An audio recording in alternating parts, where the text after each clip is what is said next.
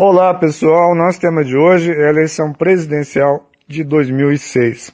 Em 2006, o presidente Luiz Inácio Lula da Silva, repetindo a chapa eleita quatro anos antes, apresentou-se como candidato à reeleição. Embora houvesse seis oponentes, a polarização, mais uma vez, ocorreu entre o PT e o PSDB, que apresentou a candidatura do governador de São Paulo, Geraldo Alckmin.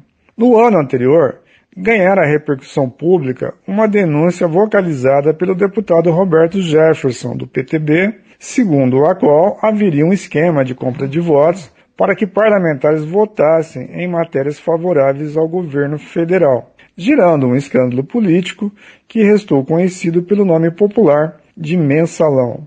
As denúncias abalaram o governo federal e geraram a formação de CPIs, cujas sessões eram transmitidas em rede nacional. Tamanha foi a repercussão que se colocava em xeque a sobrevivência do governo ou a viabilidade da campanha de reeleição do presidente da República. A oposição cogitou da ideia de abrir processo de impeachment, mas não caminhou nessa direção. Não se sabe se a oposição considerava que o presidente estava suficientemente fragilizado e poderia ser derrotado nas urnas, ou se avaliava que o presidente, ancorado em bons indicadores administrativos e econômicos e com a popularidade ampliada pelas políticas sociais, ofereceria resistência ao impeachment.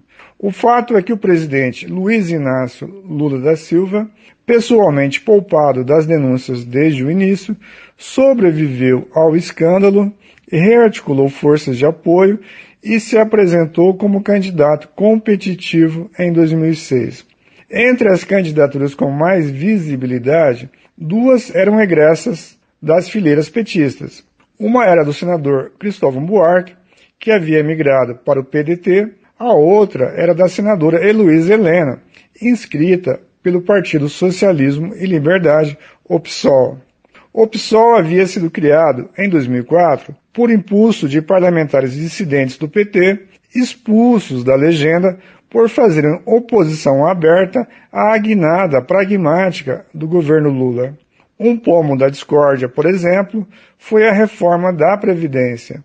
O principal rosto público na fase inicial do PSOL foi o da senadora Luiz Helena, candidata da legenda à presidência da República em 2006.